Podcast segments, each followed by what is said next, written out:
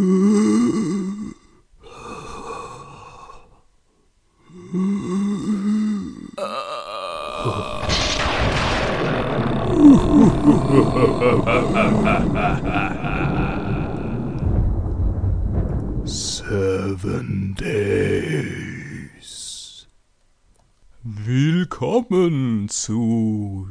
sechsten Tag und sechsten Teil unseres Halloween-Specials mit Nosferatu. Eine Symphonie des Grauens.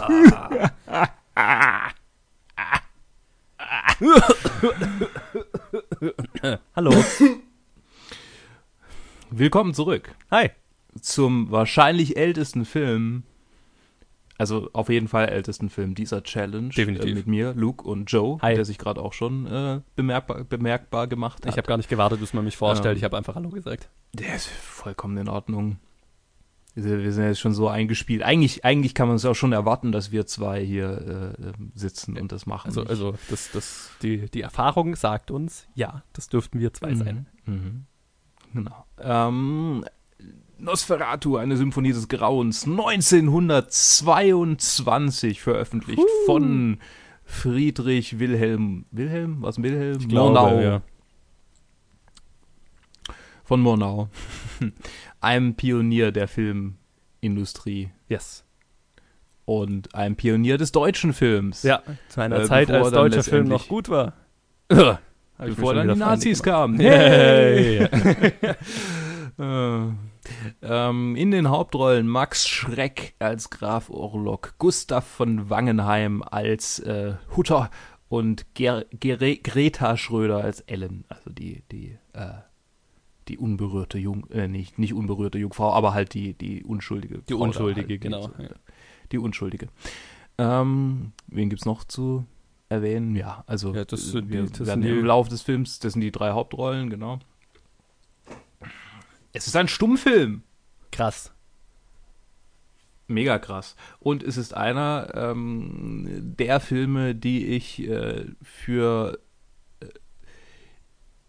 die, die, der, der für mich, glaube ich, am, am einflussreichsten ähm, war, was, was die Macht von Einstellungen angeht. Also von, von Kameraperspektiven. Ja. Ähm, und es geht, also es ist die klassische, äh, es ist eigentlich eins zu eins das Buch verfilmt. So, als wenn man. Äh, Im Prinzip ist es ja, genau, es ist Dracula. Es ist Dracula, also. Ähm, Wurde Murnau nicht auch von äh, Bram Stoker verklagt oder so? Exakt das, ja. Und er hat ähm, Nos Nosferatu halt so genannt. Äh, also da stammt tatsächlich auch der Name Nosferatu erstmal her. Ähm, ursprünglich war es ja einfach Dracula, Graf ähm, äh, Vlad äh, ähm, Dracula. Vlad der Pfähler. Und Murnau hat halt einfach quasi den Plot vom Buch äh, kopiert äh, und andere Namen und fertig. Ja. Hat er nicht, lag es nicht irgendwie dran, dass er die Rechte dafür nicht gekriegt hat? Irgendwie sowas. Ey, ich- ist schon eine Weile her, dass ich mich damit Ähm, beschäftigt Tatsächlich habe. habe ich es gar nicht so sehr recherchiert und ich äh, könnte es natürlich recherchieren, aber ich muss noch ein bisschen was zum Plot erzählen. Das heißt, wenn man Dracula kennt, dann kann man jetzt quasi irgendwie eine Minute voranspringen oder vielleicht auch zwei, weil wie man uns so kennt, äh, werde ich wahrscheinlich ein bisschen abschweifen. Ähm, wenn man Dracula nicht kennt, dann hört jetzt zu. Äh, es, ähm, der Plot ist ein ähm, Mann, äh, der na, nicht wirklich Geldsorgen hat, aber halt irgendwie äh, eine Frau hat und ein kleines Häuschen irgendwo in einer deutschen Stadt. Meistens ist es, äh, was nicht, Weimar mal irgendwie. Ach, irgendwie sowas. Ähm, ja, Ein junger, und, ehrgeiziger ähm, also- Typ halt. genau, ein junger, ehrgeiziger Typ ähm, äh, kriegt mit, dass ein örtlicher Immobilienmakler äh, einen Auftrag hat, mit dem er ganz viel Geld verdienen kann. Da geht er zu diesem Immobilienmakler hin und dieser sagt ihm, er soll nach Transsilvanien zum Grafen Dracula oder in diesem Fall zum Grafen Orlok und sich dort ähm, äh, d- und die, diesem dort äh, ein, ein Haus äh, schmackhaft machen, das zufälligerweise genau gegenüber seinem eigenen Haus liegt. Und dann fährt er also dorthin, ähm, zuerst mit dem Schiff und dann reitet er irgendwie äh, durch die Lande und geht zu diesem Grafen und äh, macht ihm das Haus schmackhaft und im Verlauf seines Aufenthalts dort ähm, wird ihm mehr und mehr klar, dass der Graf ein Vampir ist. Uap, uap, uap.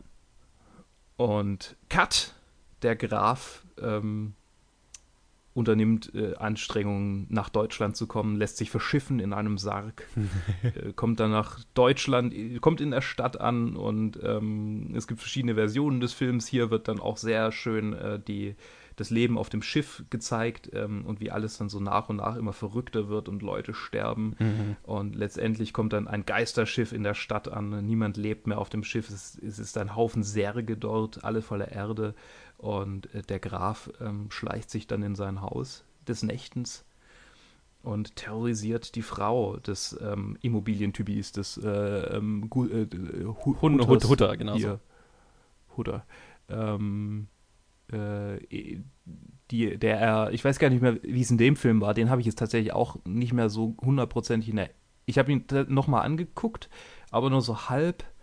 Ähm, deshalb habe ich jetzt, ich, ich muss gucken, dass ich die Klaus Kinski-Version, die ja wahrscheinlich schon besprochen wurde, weil die werden wir demnächst aufnehmen. Ich weiß gar nicht mal, wann wir die veröffentlichen.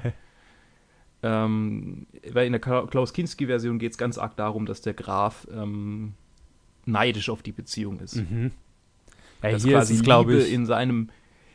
Ja, ja, genau, du hast ihn ja, du hast ihn ja präsenter als ich. Naja, Also, es ist, ist auch schon ein bisschen her, dass ich den angesehen habe, aber den habe ich jetzt auch nicht mehr geschafft anzuschauen. Äh, genau, zu, da, dazu, Ah. also bei den anderen Filmen war es ja bisher immer so, dass der jeweils andere den noch nicht kannte. Ähm, in dem Fall Mhm.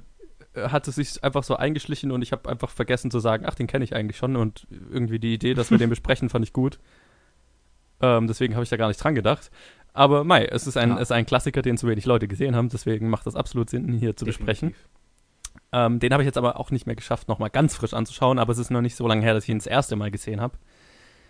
Ja. Man kann ihn auf, völlig unkompliziert auf YouTube sehen übrigens. Ah, okay, ich habe mir noch die Blu-ray besorgt. Oh, die übrigens sehr Ja, viel klar, ja schönes Bonusmaterial hat und so. Aber Bestimmt. Ähm, äh, Also ich hatte auch, ich hatte auch das Ziel, mir sämtliche Murnau-Filme nach und nach anzuschaffen. Eigentlich wäre das ein guter äh, ähm, Zeitpunkt gewesen, um auch diesen zu kaufen, aber ich bin dann nicht mehr dazu gekommen. genau, ich habe mir auch in dem Zuge das Kabinett des Dr. Caligari habe ich auch vor kurzem erst das erste Mal gesehen. Ähm, aber genau, äh, also in, in dem Film, wenn ich mich recht erinnere, ist es so, er ist, er, es ist ganz simpel, also er verguckt sich einfach in sie. Also er, Okay. er sieht sie irgendwie ja, glaube ich, mal am Fenster stehen und so. Mhm. wenn ich mich recht erinnere. Und dann, ja, äh, besucht er sie des Nachts und so. Oh Gott, oh, ja. Das ist wahrscheinlich der gruseligste von den Filmen, die wir. Der, weil der, der erwirkt tatsächlich ein gewisses Maß an Grusel Ja, in mir. also, ja, ja, ja, ja, ja, definitiv. Ich fand ihn auch gruselig. Ähm, es ist natürlich, man muss ihn natürlich unter einem bisschen einem anderen Aspekt Ich, anschauen. es liegt vielleicht auch daran, dass ich ihn so früh schon gesehen habe. Ich habe den, glaube ich, mit 13 oder so das erste Mal gesehen. okay, das macht wahrscheinlich einen Und- Unterschied, ja.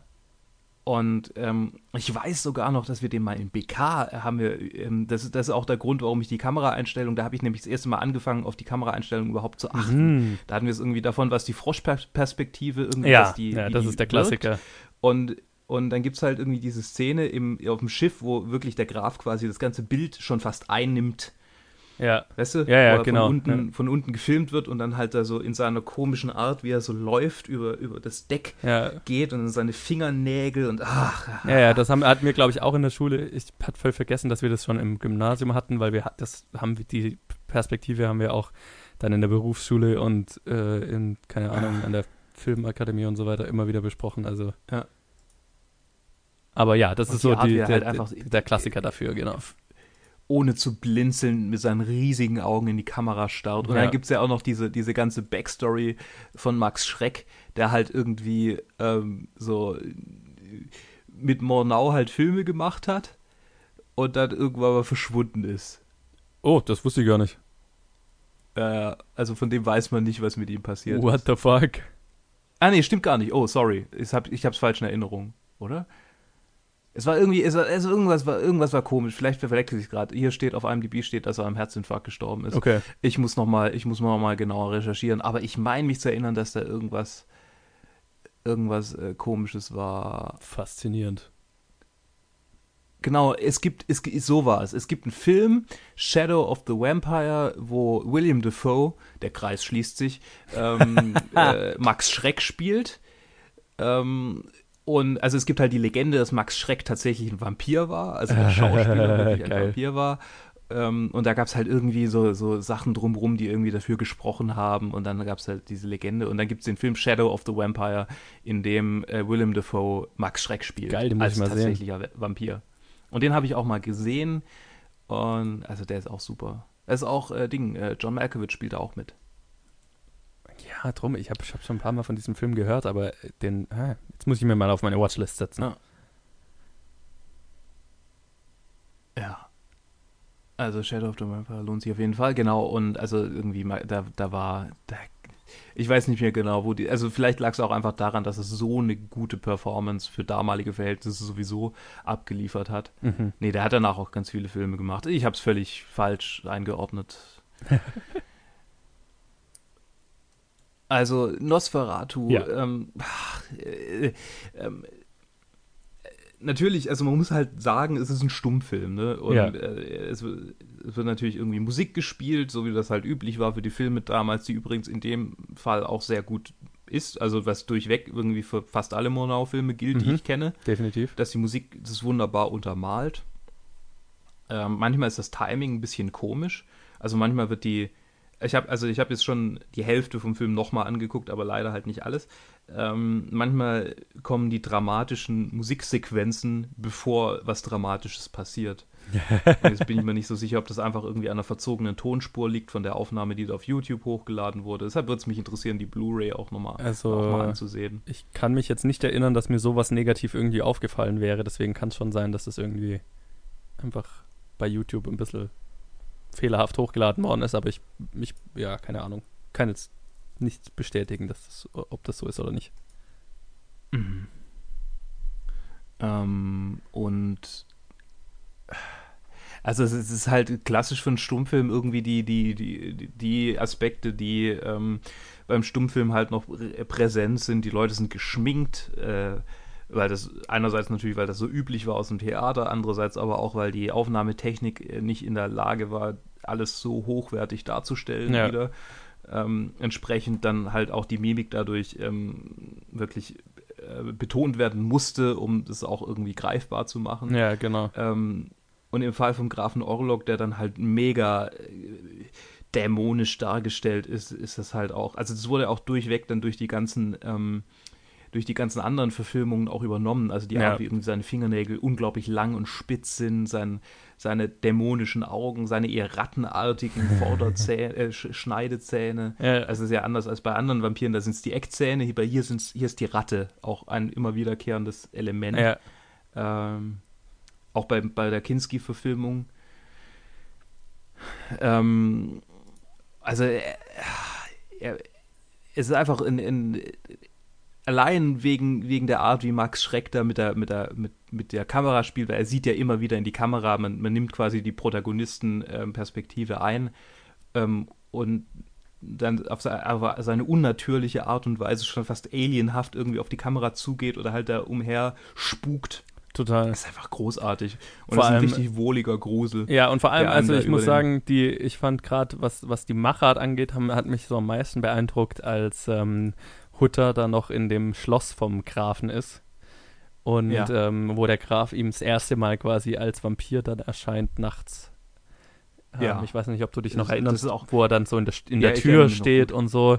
Ja. Ähm, das ist schon visuell, äh, hat es, hat es seinen, glaube ich, seinen, seinen Impact nicht verloren. Und zwar halt, also ich Ja. bin dann immer bei, gerade so, gerade bei so älteren Filmen ähm, und äh, dann immer begeistert zu sehen, wie viel quasi mit, ohne, ohne groß viel Technologie, wie viel gemacht, also wie viel Mhm. visuell schon möglich war und, und wie einfallsreich manche Sachen einfach gemacht sind. Gerade Perspektive spielt der Film ja e- mit extrem viel. Und ähm, Mhm. gerade wenn man dann jetzt noch das Kabinett des Dr. Caligari anschaut, was ja noch viel extremer und exzentrischer ist, was das angeht, aber ähm, das Ja. fand ich in Nosferatu eben auch ziemlich, ziemlich beeindruckend, ähm, wie der damit gespielt wurde. Und ich liebe ja auch so, gerade bei Stummfilmen, so diese Zwischentitel, ähm, Ja. und, und was ja damals so eine richtige Kunstform war, die irgendwie cool zu gestalten und ähm, thematisch passend zu gestalten und so weiter. Und gerade Nosferatu und äh, Dr. Caligari haben so, finde ich, sehr cool gestaltete Zwischentitel und so einfach auch. definitiv. Wo ich immer Äh, überrascht bin, dass, man, dass ich die noch so gut lesen kann, wo es doch so ein bisschen altes Deutsch ist. Aber sehr gut verständlich alles noch. Und es hat auch einfach irgendwie. Es macht auch Spaß, irgendwie zu sehen, wie, wie einfach so die, die, äh, die Wurzeln des Films da einfach noch irgendwie drinstecken. Ja. Äh, Dass die Aktstruktur einfach aufgedeckt wird, so quasi. ja, ja. Das war das Ende von Akt 1. Nun folgt Akt 2. Voll, das hat auch so richtig noch lust- was so aus, äh, naja, aus der, naja, weil, ja, Theater einfach da noch so eine prominentere Ja. Kunstform war. Natürlich, ähm, wo es war halt die Kunstform Richtig, davor, die, genau. die darstellerische Form. Genau, wo es halt Und, auch noch, wo, wo es Pausen zwischen den Akten gab und so weiter, ne? Wo dann auch Ja. einfach im Film dann, in den ersten Filmen dann einfach so war, okay, hier ist Akt 1 zu Ende. Und Jetzt jetzt kommt Akt Pause. 2. Holt euch einen Sekt Genau. oder was auch immer man damals konsumiert hat. Ja. Holt euch eine, ein Fläschlein Laudanum. Oder 1922, da hat man bestimmt doch Laudanum getrunken. Sure. Sure. Da war doch überall irgendwie Heroin drin, ja, was man so genau. konsumiert hat. The Roaring Twenties. Ne? Yes. Ähm, und ich finde es ja auch so lustig, dann eben so im Vergleich jetzt, wo wir gerade für Back to the Oscars ähm, so viele Filme aus den 20ern angeschaut haben, für die zweiten Academy Awards, ähm, zu sehen, was in Amerika zu der Zeit produziert wurde und was in Deutschland zu der Zeit produziert wurde, Ja, was schon zwei sehr unterschiedliche Welten sind. vollkommen. Ähm, ja. Und Also die amerikanischen waren mega lang, ne? Die waren. Die ja, waren geht. Nee, gar nicht so. mal so. Das waren also, also ich meine, die, die wir jetzt da gerade anschauen, sind natürlich Ende der 20er und das ist Anfang der 20er, aber es ist jetzt nicht so viel Zeit dazwischen, sag ich mal. Okay. Aber ich falsch in Erinnerung. Genau, halt dieser deutsche, Ex, der deutsche Expressionismus, der da zu der Zeit gerade eben auch von Murnau ähm, mit, mit eingeführt wurde und, äh, und ähm, popularisiert wurde, ähm, Mhm. ist schon, finde ich, einen, hat, hat, hat, hat, einfach einen riesigen, riesigen Fußabdruck auf der Filmlandschaft hinterlassen, den wir heute noch spüren und dessen Einflüsse einfach heute noch spürbar sind in allen Arten von Horrorfilmen und so weiter. Ja. Ähm, und das ist, ja, also das, das so, sowas fasziniert mich, das dann anzuschauen, weil es halt, weil, weil die, während du die Filme anschaust, sei es jetzt, keine Ahnung, ähm, eben gerade Nosferatu, Dr. Caligari, äh, Metropolis und so weiter, was so die prominentesten Mhm. sind, ähm, ähm, du A, sind, finde ich, wahnsinnig beeindruckend gemachte Filme, aber B, merkst du auch noch, was, welche, wie, wie diese Einflüsse bis heute einfach ganz, ganz prominent noch nach, nachwirken. Mhm. Und das finde ich immer Das war auch so ein erschreckender Film. Was, welcher? Metro Metropolis war irgendwie auch sehr ersch- erschreckend, fand ich, Ja. ich so im Nachhinein. Ja. Und ich finde es ja auch immer geil, dass, Aber auf dass eine diese, viel krassere Art. Das ist schon fast kosmischer Horror. Ja, total, 100 Pro. Weil es alles so riesig ist und, und oh, Ja, den muss ich auch mal wieder anschauen. ja da, da wollte ich mir schon lange die Blu-ray besorgen, aber die ist so teuer. Ja. Ähm, 109, ey. Er ist 109 auf der Top 250.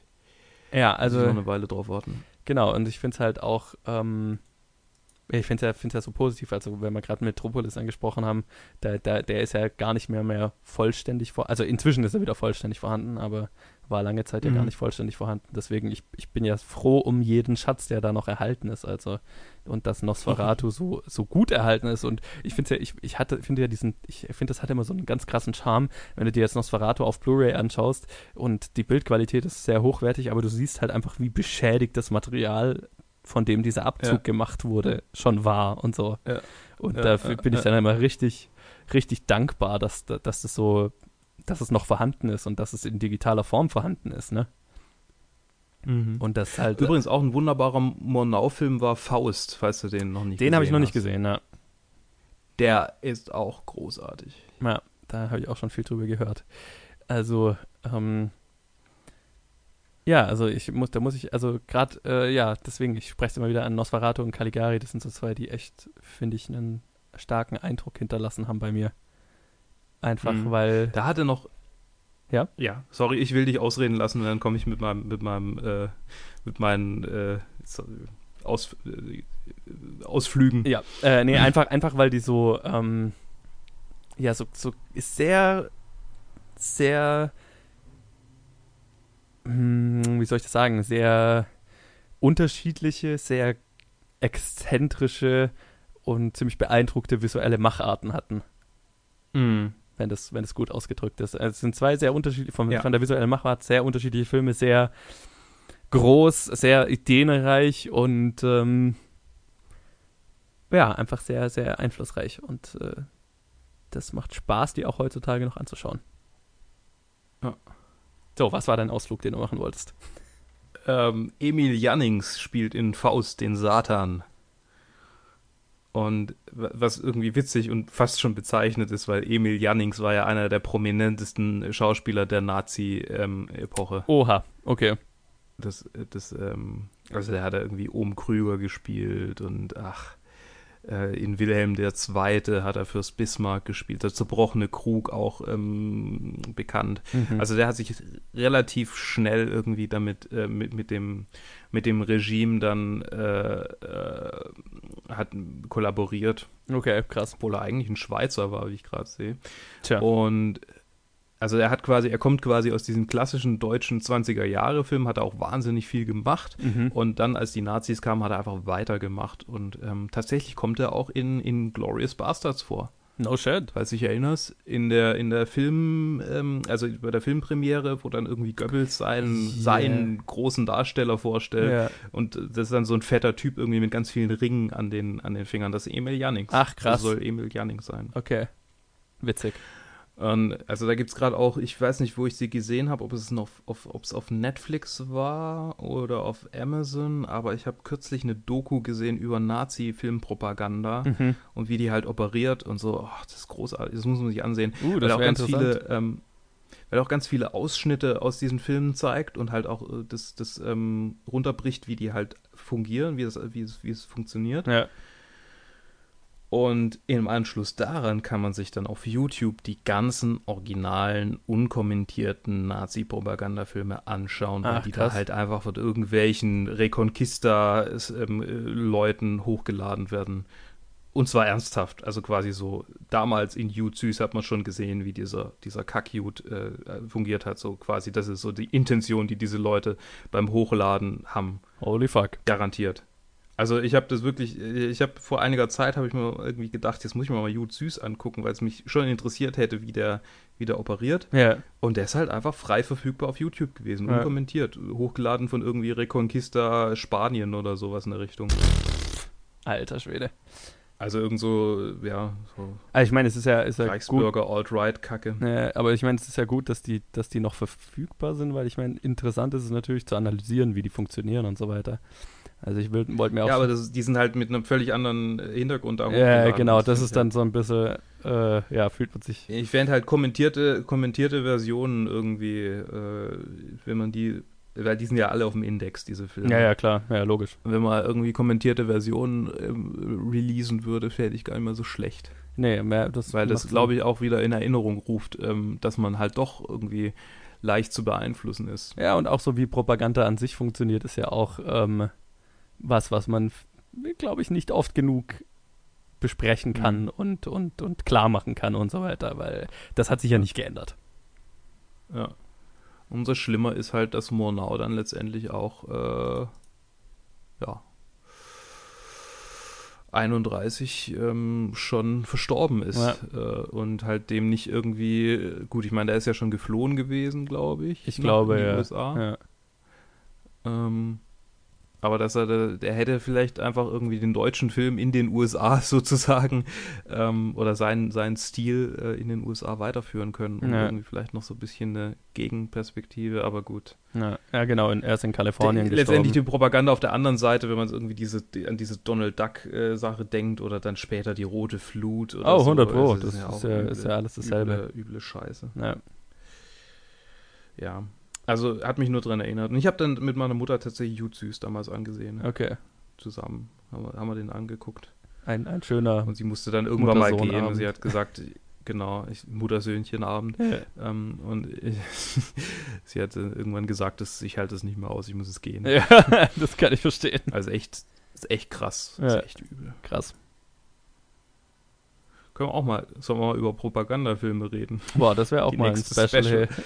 Nächste Special-Reihe, Krass, Idee. ja. Können wir mal vielleicht so Richtung Weihnachten oder so mal schauen. Richtung Weihnachten. Ah, schön. Wollen wir ein Weihnachtsspecial machen eigentlich? Wollen wir ein Halloween-Special machen? Ja, ich meine, könnten wir mal auf Schle jeden Fall schlechte. Weihnachtsfilme, Tim, Tim Allen, sollen wir einfach ein Tim Allen, äh, eine Ach, Tim Allen-Woche machen und über alle Tim Allen äh, Weihnachtsfilme reden, das wäre nicht schön. Boah, ich weiß nicht, ob ich das überlebe, aber Hinterlasst uns doch einen Kommentar, ob ihr das hören wollt. Oh mein ich Gott, bitte wahnsinnig nicht. gern machen. oh, krass. Äh, An der Stelle gerade, ähm, nur, nur weil wir gerade bei Murnau selber waren, ich, ich bin gerade auf seiner Ja. Wikipedia-Seite angekommen und es ist krass, wie viele seiner Filme verschollen sind, ey. ja. Macht mich gerade ein bisschen traurig. Gut. Ja, Ich meine, vielleicht, vielleicht äh, tauchen sie ja wieder auf. Ja, genau. Es passieren ja noch schon noch äh, interessante, äh, also hin und wieder, Ja. wie viele privaten Sammlungen es wohl noch gibt, wo vielleicht noch irgendwo was ist, was man unter Umständen restaurieren kann. Ja. Hm. Ja, es ist, Wer weiß, es wer ist auch weiß. äh, eine spannende, spannender Teil der Filmindustrie, finde ich. So Restaurierungen und sowas. Okay, ähm, haben wir noch was? Ja, ich ich habe hab gerade überlegt, ähm, du hast, hast du, hast du jetzt eigentlich schon den, ähm, die Klaus Kinski-Version gesehen? Gesehen schon lang, ja, ja. Ah, okay, okay, Ich okay. habe die, die- also als Ted irgendwie vorgeschlagen hat, über die Kinski-Filme zu reden, bin ich sofort aufgesprungen, weil ich habe die quasi kürzlich alle auf Prime gesehen, weil die halt auf Prime waren. Ah, okay, cool. Ja, vielleicht kannst du kurz anreißen, ich meine, nichts vorwegnehmen über eure, über euer Gespräch, aber so kurz anreißen, was vielleicht die kleinen was die Unterschiede sind oder so. Das würde mich interessieren. Schwierig, weil ich natürlich den Murnau-Film nicht mehr, nicht, nicht komplett jetzt, aber ähm, die Unterschiede sind vor allem, äh, der Murnau-Film konzentriert sich so auf das, was drumrum passiert. Mhm. Und der Kinski-Film, der konzentriert sich sehr auf die, also quasi die, ähm, äh, wie heißt sie, äh, die Ellen Mhm.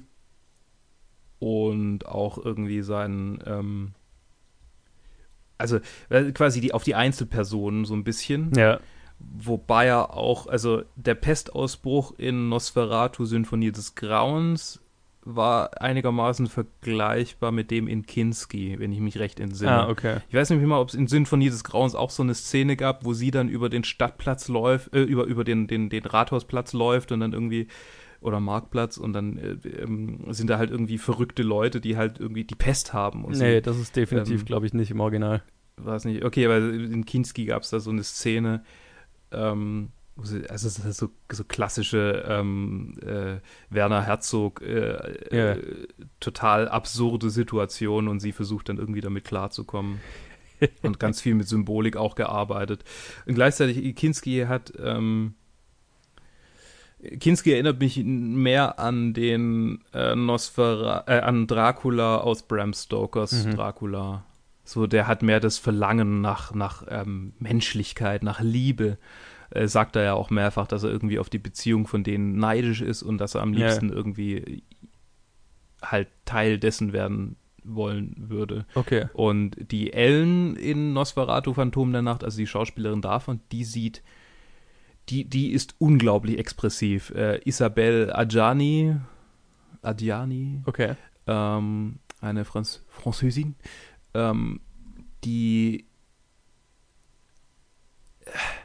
ich kann es gar nicht beschreiben, die hat so, die, die ist so, so äh, Gothic-mäßig geschminkt einfach. Ja. Also wirklich das, ähm, ich, ich kann dir nachher noch Bilder schicken, aber die, die ist wirklich, also die hat auch so, so große Augen dann und äh, so erschreckt, Mhm, wie die mhm, guckt mhm. quasi. Das Gruselige ist nicht Nosferatu, sondern das Gruselige ist die Art, wie sie irgendwie von Nosferatu erschreckt ist Ja, okay. oder gegruselt ist. Und ähm, ja, sie opfert sich am Ende, also lässt sich quasi von ihm aussaugen, damit er dann den Hahnenschrei hört und beide sterben. Ja.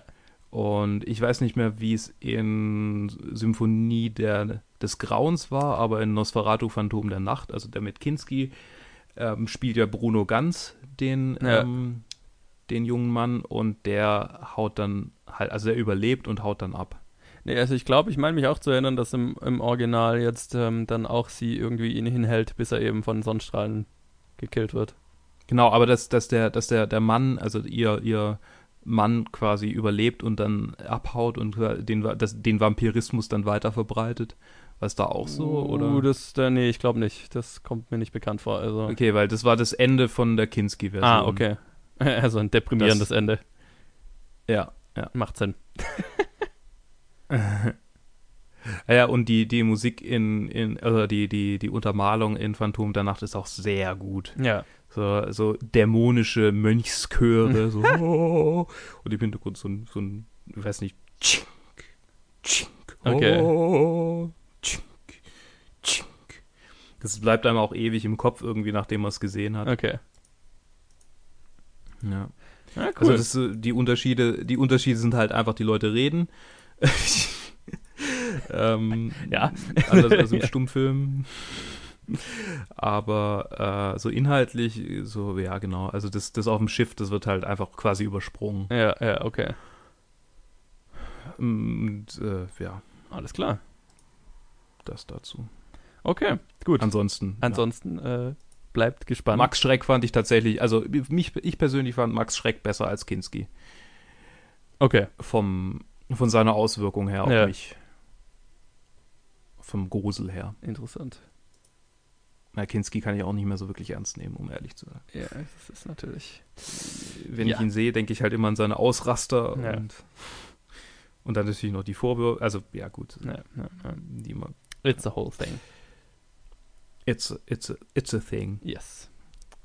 Jetzt mit, äh, enden wir quasi mit äh, tatsächlich ähm, realem Grusel vor und den Dingen, die sie so tun. Der reale Horror. ja, genau. Also ich glaube, wir haben alles gesagt, was es zu Nosferatu, also ich habe alles gesagt, was ich zu Nosferatu sagen wollte.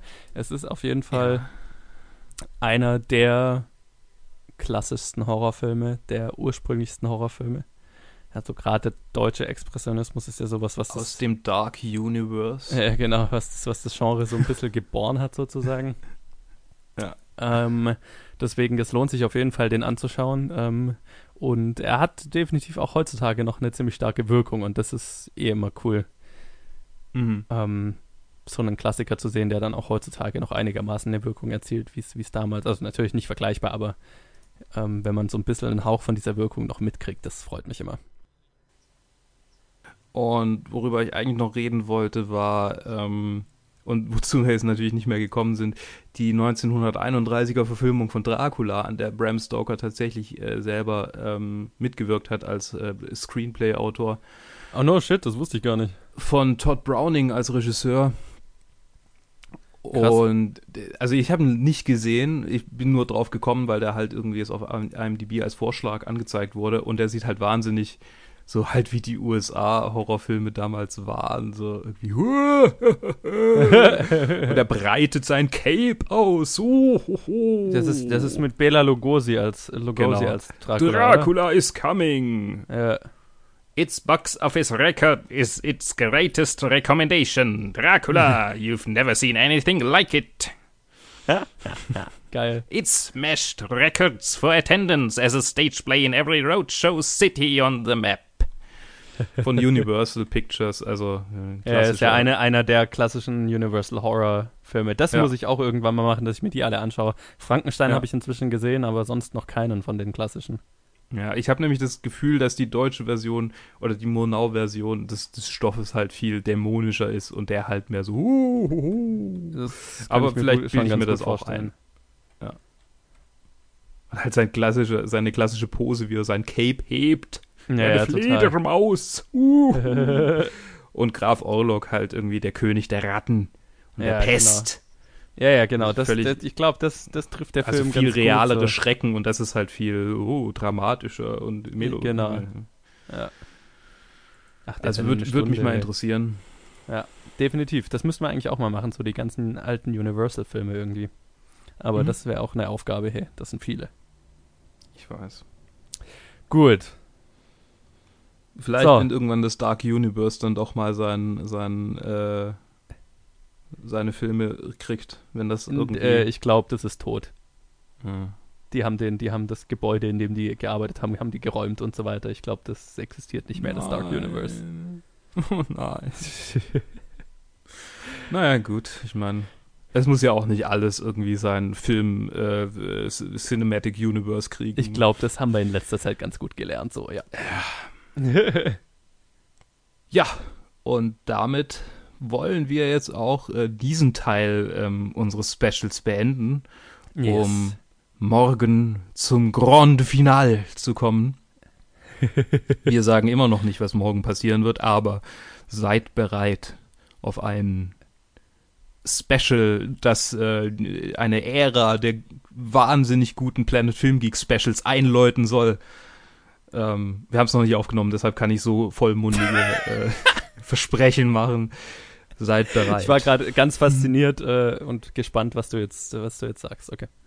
ja, ich meine, ich will Ja. nichts spoilern. Ne? Es, Nee, soll, nee, ist auch richtig. es soll eine Überraschung bleiben, was morgen passieren wird. Absolut. Bis zum Absolut. bis Mitternacht, oder? Wir, laden immer. Ich würde sagen, dass wir immer Mitternacht veröffentlichen, wenn es irgendwie hinhaut. Uh, das ist eine gute Idee. Ja, ja. Okay, Okay. gut. Äh, ja, also das waren auf jeden Fall unsere äh, sechs äh, Horrorfilme, die zu wenig Leute bisher gesehen haben. Mhm. Äh, als kleine Vorbereitung für Halloween. Und morgen ist es dann soweit. An Halloween kommt unser großes Special, wie gesagt. Ja. Und ich hoffe, ihr hattet Spaß mit den Specials bisher und lasst uns wissen, welche der Filme ihr euch angeschaut habt und wie ihr die Filme dann so fandet. Yes. Wir hören uns morgen.